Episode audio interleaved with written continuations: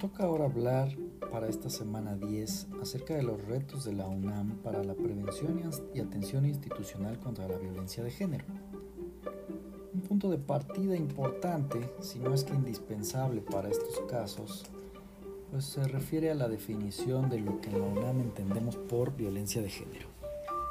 De conformidad con los lineamientos generales para la igualdad de género en la universidad, en su artículo segundo, fracción 21, violencia de género es cualquier acción o omisión contra un integrante de la comunidad universitaria derivada de su condición de género, orientación y o preferencia sexual y que resulte en daño o sufrimiento psicológico, físico, patrimonial, económico, sexual o la muerte y que se cometa en instalaciones universitarias. Desde esta perspectiva, en la definición de violencia de género podemos encontrarnos, según lo que hemos analizado en el curso, la inclusión tanto de los tipos como de las modalidades de la violencia de género. Los tipos pues están referidos en todos ellos, llegando incluso al, más grave tipo de violencia o más contundente tipo de violencia que es la violencia feminicida y en las modalidades pues se podrá interpretar quizá la comunidad universitaria espacio laboral como los de mayor preeminencia en relación con lo que analizan estos, estos lineamientos en materia de, de atención eh, a la, bueno, de privilegiar la igualdad de género y correlativamente combatir la violencia. Ahora se nos plantean tres preguntas interesantes eh, en relación con los documentos normativos relacionados con la violencia de género en la universidad, que son en esencia lo que nos dispondremos en los siguientes minutos a contestar mm, luego de una reflexión vinculada con los alcances tanto normativos como eh, pues reales o materiales de lo que ha pasado o de lo que está sucediendo no solo en la UNAM, no solo en México, sino en general en el mundo con la, importante presencia que tiene la lucha feminista hoy en día.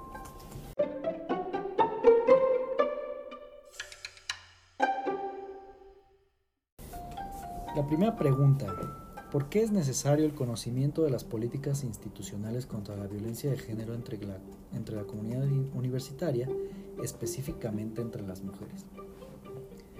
Bueno, desde mi perspectiva, primer paso para poder disfrutar y gozar de los derechos, así como cumplir con las obligaciones, eh, conlleva necesariamente su conocimiento. La educación jurídica desafortunadamente se ha considerado exclusiva de los, las y los especialistas en el derecho, sin darse cuenta este tipo de formación que las personas destinatarias de todo sistema jurídico, pues no necesariamente e incluso en mayor medida no son quienes tienen una formación eh, jurídica profesional o académica. Entonces, el conocimiento de los derechos y de las obligaciones debe desincorporarse del ámbito exclusivamente técnico especializado de las y los juristas para incorporarse, quisiera pensar poco a poco, pero realmente es, importante que sea un, un cambio drástico, eh, incorporarse en la vida cotidiana de las personas. Una persona que no conoce sus derechos difícilmente va a exigir que se cumplan y que se respeten. Y de igual manera, una persona que desconoce sus obligaciones, pues va a sentir o a pensar que tiene que realizar cierta conducta o abstenerse de alguna otra, porque dejará que en vez de un sistema común de reglas para conducir la sana convivencia, pues simplemente sea su escala de valores preferencias en ocasiones hedonistas las que definirán lo que quiere hacer y cómo conseguir.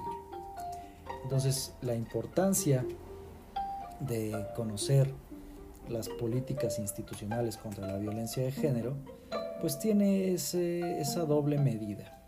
Primero, que las personas conozcan sus derechos y segundo, que tengan plena conciencia de sus obligaciones. Y dentro de este conocimiento de las obligaciones eh, está lo que en derecho se denomina el principio de previsibilidad, que está vinculado con la seguridad jurídica y que supone que una persona, cualquier persona, debe saber a qué atenerse y para eso es importante que exista claridad y conocimiento de las disposiciones, en este caso jurídico-universitarias aplicables.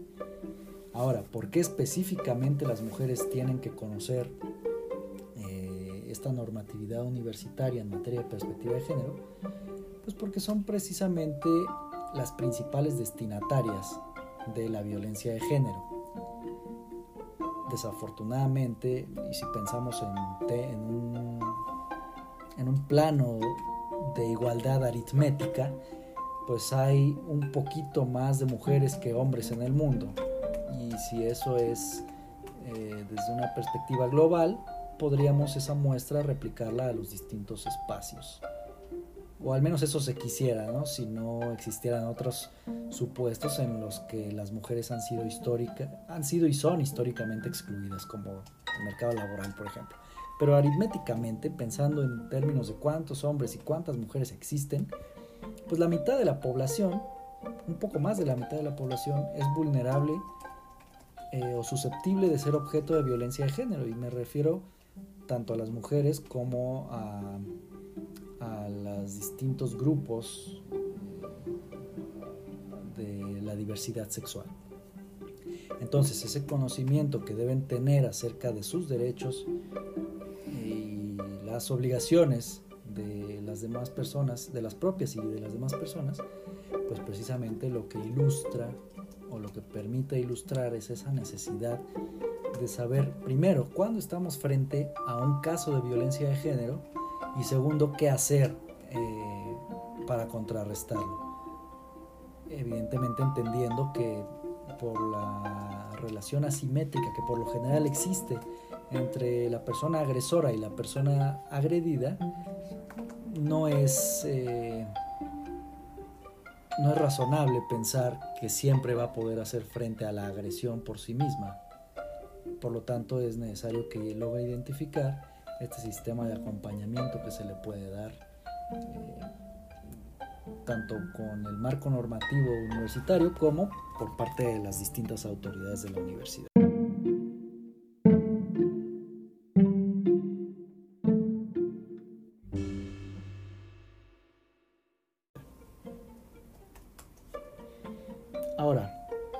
Una segunda pregunta es, ¿por qué es relevante la creación de las políticas institucionales contra la violencia de género en la UNAM? Bueno, aquí, desde mi perspectiva, encontramos otro aspecto que tiene una repercusión eh, importante en un tema que en derecho siempre ha sido controversial. ¿Dónde está el origen de los derechos? Es inherente a la naturaleza de las y los seres humanos, eh, centrada en su dignidad, o requiere de un marco normativo que permita eh, evidenciar cuáles son los derechos y cómo se ven, cómo huelen, cómo se perciben y cuáles son sus alcances. Eh, evidentemente necesitamos encontrar un punto de equilibrio entre una postura, la naturalista y la llamada positivista, que son respectivamente las que mencionaba.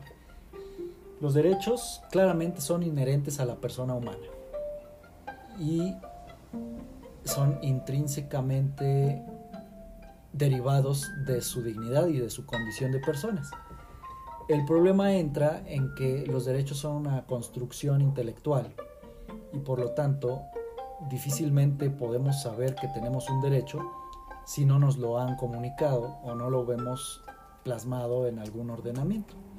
Entonces, por más que los derechos sean naturales, inherentes a las personas, se requiere que esa balanza esté equilibrada con la eh, debida positivización o codificación de los derechos.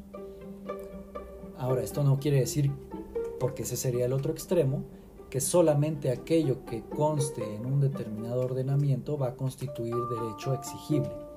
No, ahí solamente se comprenden principios elementales que válidamente pueden desarrollarse siguiendo el principio de buscar la protección más amplia de las personas. Y eso es lo que debe hacerse con la interpretación de todo ordenamiento que establece derechos.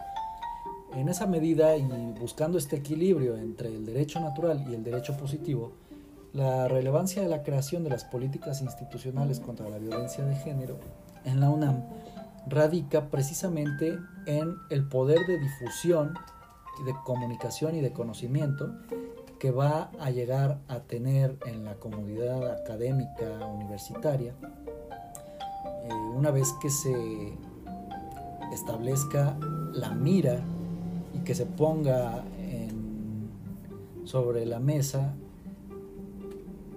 la política universitaria de género.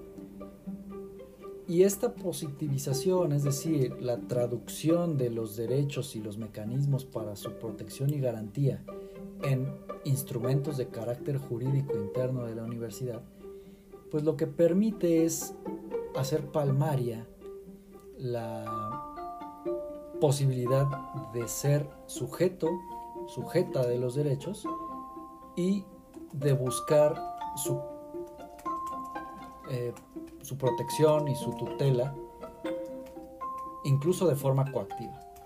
Porque no debe perderse de vista que el elemento que distingue al derecho de algún otro tipo de disciplinas es el aspecto o el factor coactivo, aquel que permite de manera legítima imponer la fuerza.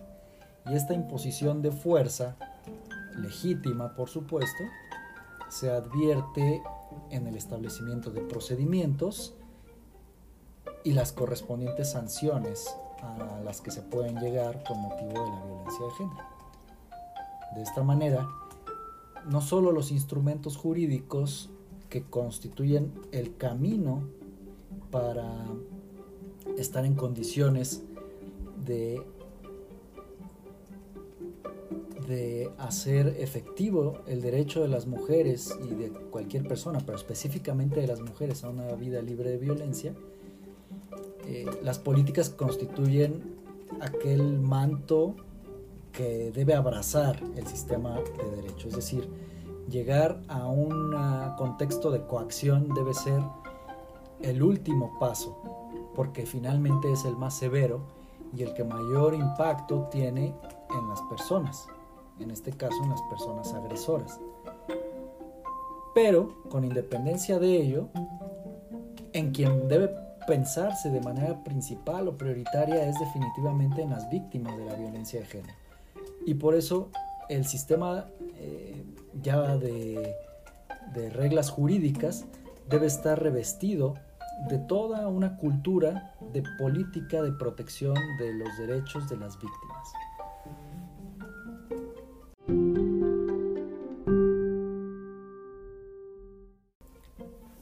Finalmente, ¿qué acciones, además de lo establecido en los documentos analizados, considero que son necesarias para eh, implementar para lograr una universidad libre de violencia? Bueno, aquí hay algunos puntos que me parece importante destacar. A veces es más importante, como mencionaba, la política, en este caso de erradicar y, bueno, prevenir, sancionar y erradicar la violencia de género, a veces es más importante que el aspecto jurídico coactivo, el preventivo. Entonces, una de las eh, de las obligaciones del Estado, y en este caso podemos ver a la UNAM como una universidad pública, parte del Estado mexicano, una de las obligaciones del Estado es la de promover los derechos humanos. Y dentro de esta promoción de los derechos humanos, evidentemente están los derechos de las mujeres, concretamente el que tienen a una vida libre de violencia. Entonces, en todas estas políticas universitarias, las campañas tienen que ser muy fuertes y muy agresivas para evidenciar, para hacer meridiano el hecho de que la violencia de género es una realidad que debe terminar y debe terminar cuanto antes. Y a veces la abstracción normativa que advierto en los instrumentos universitarios pues tiene un, un buen desarrollo bastante completo, pero a veces cuando las cosas se quedan en la abstracción normativa,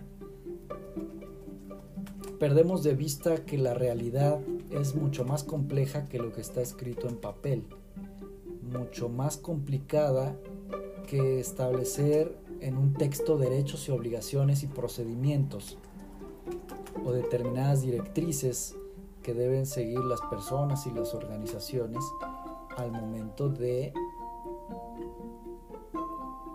de atender una problemática, que ese es el, propósito del derecho. Entonces, me parece que un primer aspecto para mejorar es entender que las, mm, los ordenamientos de corte jurídico están construidos con base en la abstracción, en hipotéticos que pueden o no suceder, pero que de suceder tienen que llegar hasta la eficacia del sistema normativo, porque si no llegan, se traduce en letra muerta.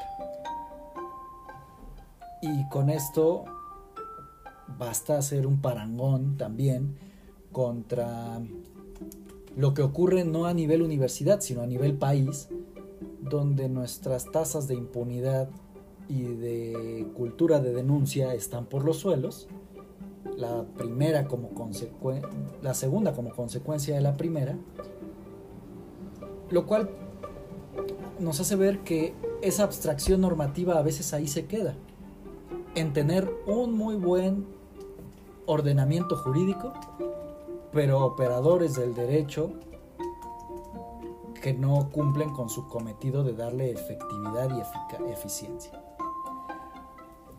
Y aquí abro la, la discusión a un segundo punto que ya mencioné, pero que es fundamental. Se debe evitar la impunidad. Cualquier caso que sea objeto de queja o de denuncia y que corresponda a las autoridades de la universidad debe analizarse o sobra decir que con perspectiva de género, pero llegando hasta las consecuencias más contundentes que permita el, ordenamiento universitario y la interpretación más favorable a la persona.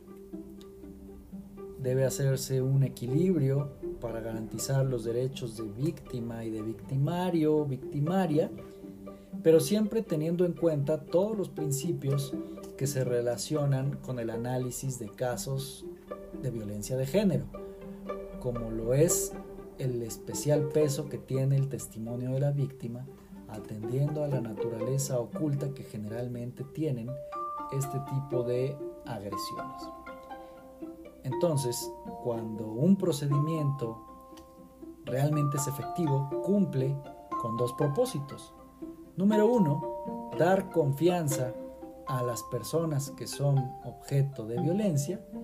Y dos, inhibir el uso de la violencia como un modo de vida amparado por el sistema patriarcal, en este caso la violencia de género si no hay impunidad, por lo menos se puede llegar a inhibir al agresor o agresora, pues sabrá que sus actos tendrán consecuencias funestas para sus intereses.